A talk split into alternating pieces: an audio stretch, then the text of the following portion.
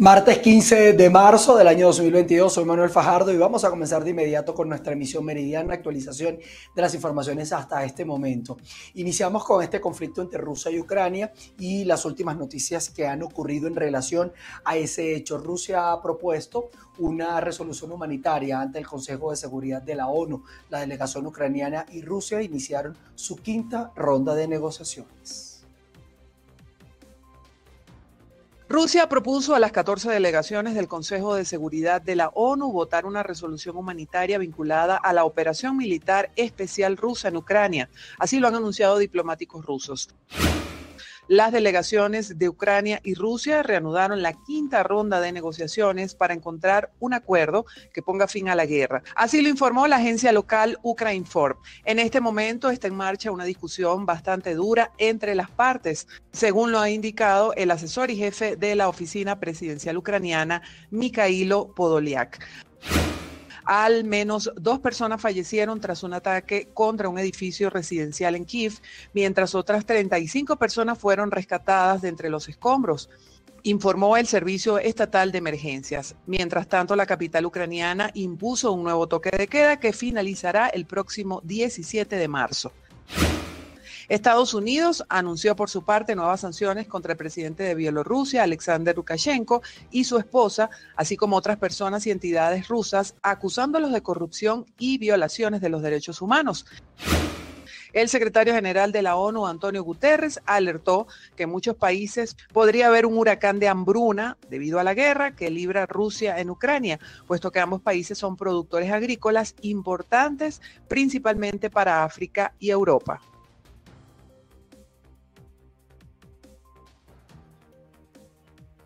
En otras informaciones les cuento que la OTAN mostró su preocupación de que Moscú pueda montar una operación falsa de bandera que posiblemente incluya armas químicas. Así lo indicó Jens Stoltenberg, secretario de la Alianza del Atlántico Norte. Eh, un camarógrafo de Fox News muere en Ucrania. Hace pocos minutos informa la cadena estadounidense. Cabe destacar que esta es la segunda muerte de un ciudadano norteamericano. Entendemos por informaciones también de colegas periodistas que están en la zona de conflicto que el periodista que acompañaba a este camarógrafo de Fox News está gravemente herido. Estamos atentos a su estado de salud. Por su parte, el Tribunal de Arbitraje Deportivo rechazó suspender las sanciones de la UEFA contra el fútbol ruso. Así las cosas. Vamos a información y que tiene que ver con Venezuela. Les cuento que la organización Provea junto a la Federación Internacional para los Derechos Humanos presentó un informe acerca de las presuntas violaciones de derechos humanos de la alimentación en Venezuela. Estamos atentos porque ese informe se está presentando en estos momentos y vamos y estamos esperando las declaraciones de los especialistas en esta materia. Continuamos eh, o continúa el drama en la Universidad de Carabobo por la falta de presupuesto que debe asignar el Estado venezolano. Advierten que en esta universidad no hay condiciones dignas para el acto docente, también los laboratorios y las bibliotecas están en pésimas condiciones. Gracias por el contacto que lo establecemos desde la región central de Venezuela. A continuación, declaraciones del vicerrector administrativo de la Universidad de Carabobo, José Ángel Ferreira, en relación a la situación que enfrentan los universitarios para aumentar la presencialidad en el campus universitario. Para volver no solamente el problema de bioseguridad, porque hemos aprendido a convivir con el virus. El problema tiene que ver con las condiciones socioeconómicas que tiene la universidad en la actualidad a nivel presupuestario. Es público y notorio que durante el año 2020 y 2021 no llegó el presupuesto ley, primera vez en la historia. El presupuesto ley llegó apenas por un 10-12% y obviamente se, nota a simple vista en el campus universitario. Tenemos un problema de infraestructura, de iluminación, de impermeabilización y en algunos casos de robos de tableros eléctricos que nos impiden una cuestión muy sencilla y estamos haciendo un gran esfuerzo para recuperar esos espacios y volver a trabajar. Lo segundo es que en estos dos años hubo un cambio fundamental en la mentalidad del venezolano. Dejamos de tener la, gasolina más barata del mundo y ahora tenemos gasolina a precios internacionales. Y con lo que ganamos, no pagamos el viaje. Así de sencillo, no pagamos el viaje. Entonces viene un, un proceso medular, el transporte. La universidad tiene cuatro autobuses operativos nada más. Deberíamos tener un mínimo de 20 para tratar de volver progresivamente esa presenciabilidad. El Ejecutivo anunció un aumento de salario mínimo de 30 dólares. Eso es importante para los universitarios porque esos 30 dólares que va para el 101 afectan toda la tabla, afectan la interescala y llegan al profesor titular de educación exclusiva, que es mi rango, que es el mayor sueldo, y ese, en teoría, eso debería ser un aumento de 16 veces mi sueldo actual. En relación al reciente aumento salarial, destacó que podría ser positivo para los universitarios siempre y cuando se respeten los escalafones profesionales. Desde el estado Carabobo reportó Ruth Laverde. Pasando al estado Falcón, continúan las protestas de pescadores artesanales por la falta de gasolina. Este martes estos trabajadores del mar elevaron su voz de protesta en el puerto de La Vela tras la falta de respuesta por parte de las autoridades locales. Esta es la tercera protesta de pescadores que se registra en el estado Falcón en las últimas 24 horas. Los trabajadores del mar ellos exigen el suministro de gasolina, ya que tienen seis semanas sin faenar, pese a que en reiteradas ocasiones han solicitado a las autoridades el suministro de el combustible. Vamos a conversar con Aide Chirinos, ella es vocera de la Asociación de Pescadores de la Vela, para que nos qué respuestas hasta ahora este, han tenido por parte de las autoridades. Esta es la segunda semana consecutiva que los pescadores de la Vela protestan aquí en este, el municipio Colina. Bueno, muy buenos días. Ahorita estuvimos reunidos con el alcalde buscando una solución para nuestro problema del combustible y de verdad a él también se les escapa de las manos. Lo único fue que pudimos comunicarnos con este, el ministerio, con la señorita Roxana, que es la secretaria de José Hernández, del Ministerio de Pesca donde nos dijeron que ya la mayoría de los municipios estaban ya siendo reintegrados al monedero patria por voceros, que lo que estaban esperando era la designación del litraje de combustible para cada municipio. Y mientras tanto, ¿qué, ¿cómo están haciendo ustedes o cómo hacen para sobrevivir en medio de la escasez y del hambre? Este, lo único fue que nos dijeron que estaba una estación de servicio Los Olivos, que fue la única que tomaron en cuenta para dolarizada, para que nos vendieran combustible. Pero todos los pescadores aquí nos negamos a comprar gasolina dolarizada porque no nos da el, presupuesto y no tenemos para comprar. En vez de buscar 30 dólares para ir a comprar un porrón de gasolina, compramos la comida en la casa mejor. Un poco para recordar cuántas familias afectadas, cuántas lanchas están varadas aquí en el puerto de la Vela. Bueno, fíjese que toda la mayoría de las embarcaciones que están aquí están sin motores, otras están afuera. Habemos 280 familias aquí afectadas, independientes, fuera de las que está el que el buchón que anda con los cayucos que nos ayudan, los que trabajan aquí en las mesitas muchas familias estamos siendo afectadas con este problema. muchísimas gracias. Bueno, esta es, esto es un reflejo de la realidad eh, del sector pesquero en el estado Falcón. Actualmente son 2.230 embarcaciones que están varadas a nivel regional y unos 3.500 pescadores que tratan de sobrevivir en medio de la escasez de combustible y del hambre porque no pueden eh, realizar sus actividades de pesca. Es el reporte que tenemos a esta hora desde el estado Falcón soy Martí Barbera. Les digo que las precariedades en las minas artesanales de carbón en Lobatera es un pueblo de los Andes venezolanos que ha sido golpeado por la crisis donde este oficio representa para muchos la única opción de comer. Las minas artesanales de carbón de Lobatera en los Andes venezolanos la zona ubicada en el estado de Táchira cuenta con unos 50 yacimientos explotados por 22 cooperativas de entre 8 y 10 trabajadores que no ganan más de 120 dólares mensuales. La necesidad, tras ocho años de recesión e hiperinflación, los ha empujado a soportar las precarias condiciones de trabajo, sin equipos de seguridad para una emergencia. Problemas de todo, seguridad, el, gasto de esa vaina, de todo el peligro que corre uno vaina. Mucha, mucho, cualquier le puede suceder a uno allá adentro. El trabajo es desgastante entre la falta de oxígeno y el calor. Las minas no cuentan con baños o un área para comer o descansar a la sombra. El túnel muchas veces representa el único refugio del sol. El trabajo se distribuye en tres etapas. Está quien perfora con el pico el material granular, otro que ala la carretilla y quien luego vacía el carbón en la carreta para sacarlo al exterior.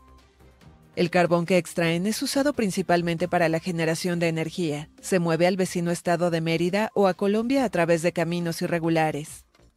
Cada minero en Los Parra puede llegar a extraer una tonelada diaria, pero no hay cifras confiables sobre la producción total en los 50 yacimientos. Los mineros entregan su producción al director de la mina, que la vende a 50 dólares la tonelada a camiones que la transporta. Las ganancias se distribuyen entre los miembros de la cooperativa pero el gobernador oficialista de Táchira, Freddy Bernal, ya impulsa inversiones rusas, chinas e indias para Lobatera. Asegura que serían una garantía de generación de empleos y que las familias que han trabajado ahí más de 40 años no serían perjudicadas. O sea, nosotros intentamos trabajar, trabajar y no estamos metidos con política, ¿eh? sino nosotros puro trabajo y no, no veamos quién manda o qué no. Nosotros entramos a hacerle el mercado a los niños y, comer. Eso es de nosotros, trabajar con Dios y la Virgen. Mientras el anuncio se concreta, el temor se expande entre los mineros artesanales. No vamos a que vengan rusos, chinos, lo que vengan, vengan italianos, porque aquí, ¿qué vamos a hacer por eso? Sino lo que vemos es que los reglamentarios de acabar, o sea, como estamos trabajando. Ellos meterán coches, meterán esa, meterán, ¿cómo se llama? Pólvora. Trabajan con pura tecnología. O sea, si meten maquinaria, pues ya uno sí se, se jodería porque ya la obra en mano ya es maquinaria y obra clasificada, como dice el dicho. Muchos de los mineros saben que esta es su única opción de supervivencia y muchos se alegran de que sus hijos hayan emigrado, sabiendo que su futuro en Venezuela también habría estado atado a estas precarias minas.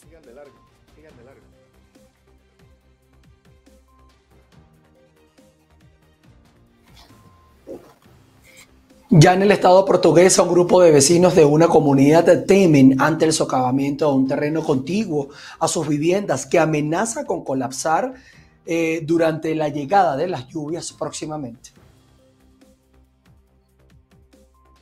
Ah, la situación es que ahí se hizo un hueco muy hondo, como de 10 metros de profundidad, y al llegar la lluvia se va a seguir comiendo, se va a comer la calle, va a tumbar los postes de luz, y, hay dos postas en peligro.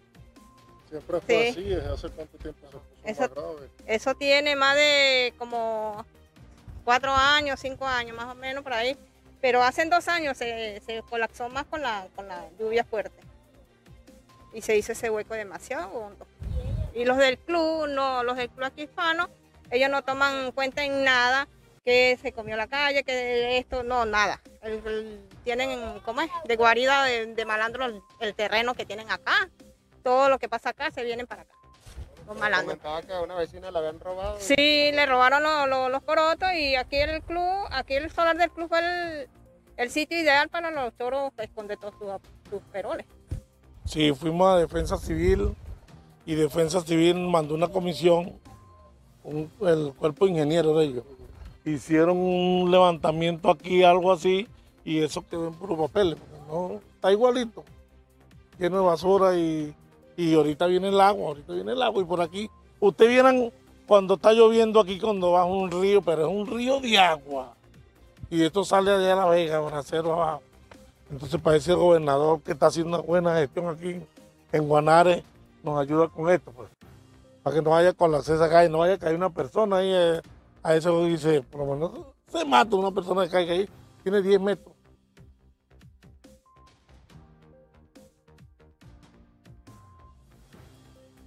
Nos vamos a ir hasta el estado Guárico porque tenemos el informe en una comunidad que dura hasta 15 días sin recibir agua por tuberías. Los habitantes afectados se encuentran en la parte alta de esta comunidad, justo donde nosotros nos encontramos subiendo. Ellos han manifestado que el agua por tubería llega aproximadamente cada 16 días, situación que los ha llevado a tener que improvisar conexiones, tuberías, para así poder tener este servicio. No, no, hermano, aquí llega el agua cada 16, 15, 16 días, dura, dura el agua para poder llegar acá a esta comunidad, a esta parte alta de la Tinencia 5 ante eso, ¿cómo hacen ustedes para...? Bueno, imagínate tú, imagínate tú, ahí hay un camión de tricolor que anda resolviendo, pero eso viene y le echa mil litros de agua a cada casa. Y, es igual también, los días no, no es toda la semana, sino cada 15 días también que vienen esos mil litros de agua. Y no para todas las partes. porque por lo menos el agua llega hasta allá, ¿verdad? Y entonces los habitantes de por aquí tuvieron que hacer estas conexiones para que cuando llegue el agua ellos allá, ellos puedan subirla con, con bombas. ¿Ves? Pero eso no llega todo el tiempo. Otro de los problemas que viene afectando a los habitantes de este sector es la falta de alumbrado público, situación que también ha incrementado la inseguridad. Por lo menos aquí, como tú verás, eh, para poder alumbrar aquí, aquí se tuvimos que tener una, una lámpara para poder alumbrar esto, porque por aquí es oscura. Ante eso, ¿te- ¿temen ustedes por la, la también en las tardes? Bueno, por aquí últimamente, gracias a Dios, no está sucediendo así como mucho, ¿no? Pero sí, en estos días atrás sí, por lo menos aquí se metieron. Y aquí amarraron a mi mamá y a mi papá y a todos ellos. Pero como yo, o sea, claro, yo no lo sufrí porque yo no viví aquí, yo vivo en la. Pero aquí sí, eh, hay que estar así, como tú ves. Eso no lo tenía. Y a raíz de todas las cosas que han sucedido, se trata de tener una mayor protección. Quienes viven en este sector también destacaron que el servicio de gas doméstico no llega con frecuencia, lo que los obliga a tener que comprar una bombona que puede costar hasta 15 dólares. En Guárico, Venezuela, Jorge González. Dos trabajadores del Hospital Central de San Cristóbal en el estado Táchira fueron detenidos por el hurto de medicamentos en la unidad de cuidados intensivos del área de COVID-19 y su posterior reventa a los mismos pacientes que lo requerían. Una enfermera y un estudiante de enfermería fueron los detenidos en el Hospital Central de San Cristóbal por la sustracción de ampollas del área de UCI de COVID-19 para su posterior reventa. fueron dos, dos ciudadanos, una femenina y un masculino, en el área de UCI COVID. Había una gran cantidad de ampollas extraídas, incluso se presume que algunas de estas ampollas eran necesarias para el tratamiento de pacientes allí.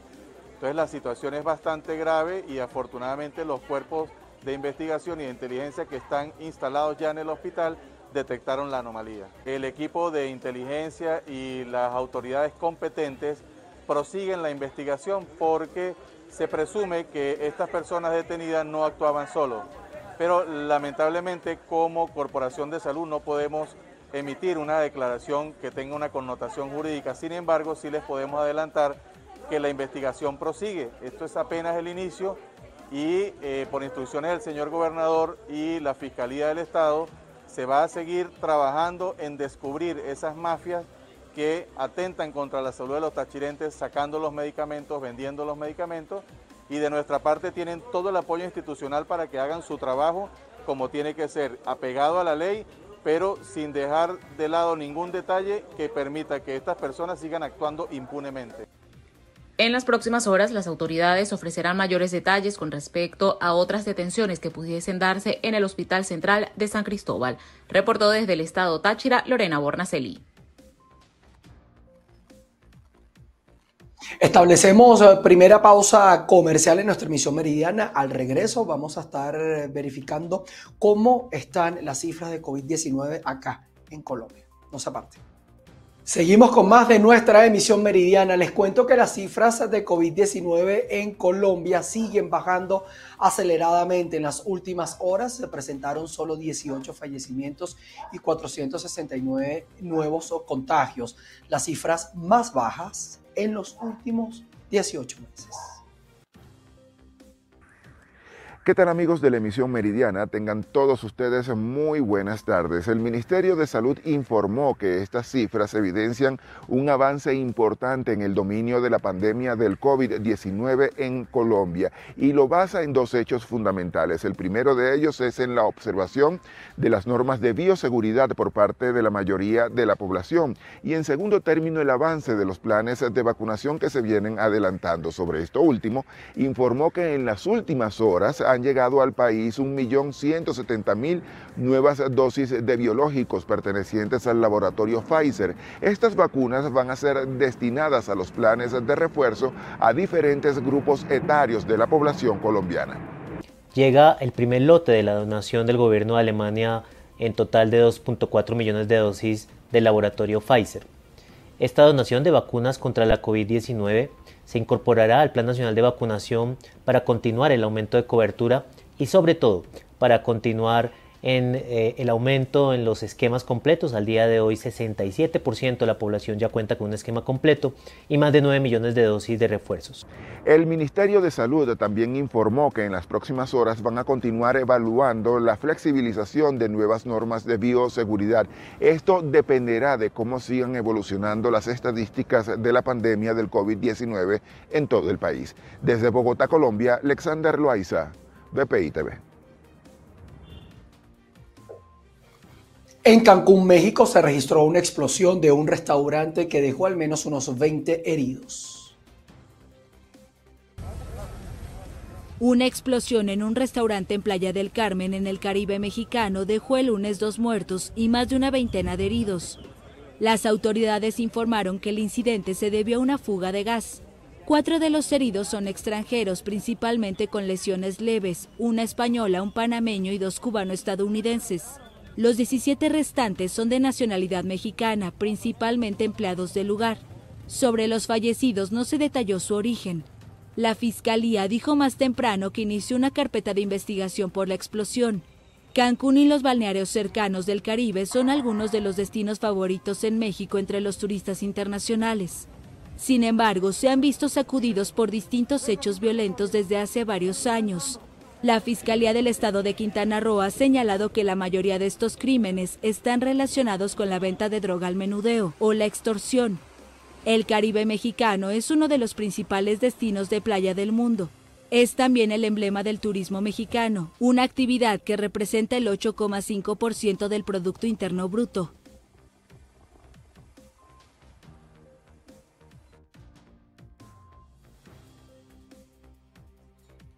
Y la Corte Suprema de Justicia del Reino Unido dio luz verde para la extradición hacia los Estados Unidos del fundador del portal Wikileaks. Estamos hablando de Julian Assange.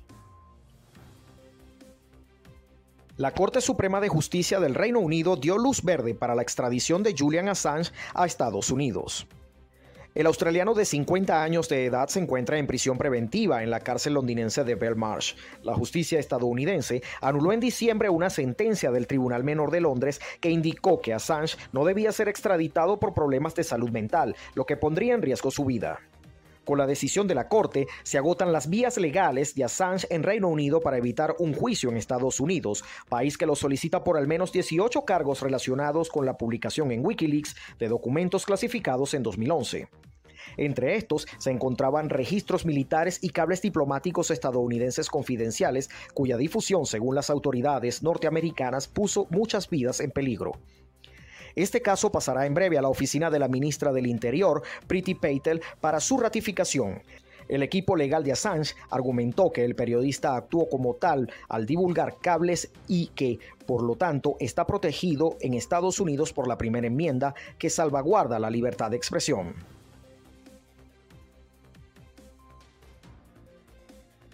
Estaremos eh, pendientes al desenlace de este caso que tiene bastantes años corriendo. Nosotros con esto colocamos punto final a nuestra emisión meridiana acá en Noticias BPI TV. Los invitamos a las 6 de la tarde a sintonizarnos nuevamente, donde nos volveremos a encontrar en nuestra emisión central. Vamos a estar realizando avances para ustedes eh, durante la tarde del día de hoy. También en nuestras redes sociales hay una actualización permanente de lo que ocurre en Venezuela, en Latinoamérica y el mundo. Se les quiere. Chao, chao.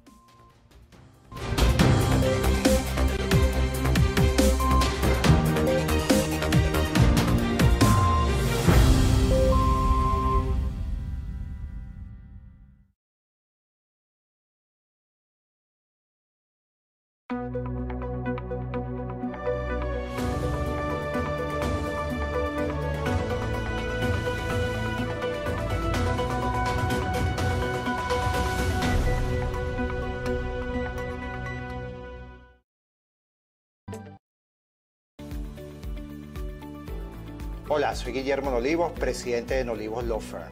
Nuestro equipo de especialistas están listos para presentarle una solución acertada con resultados efectivos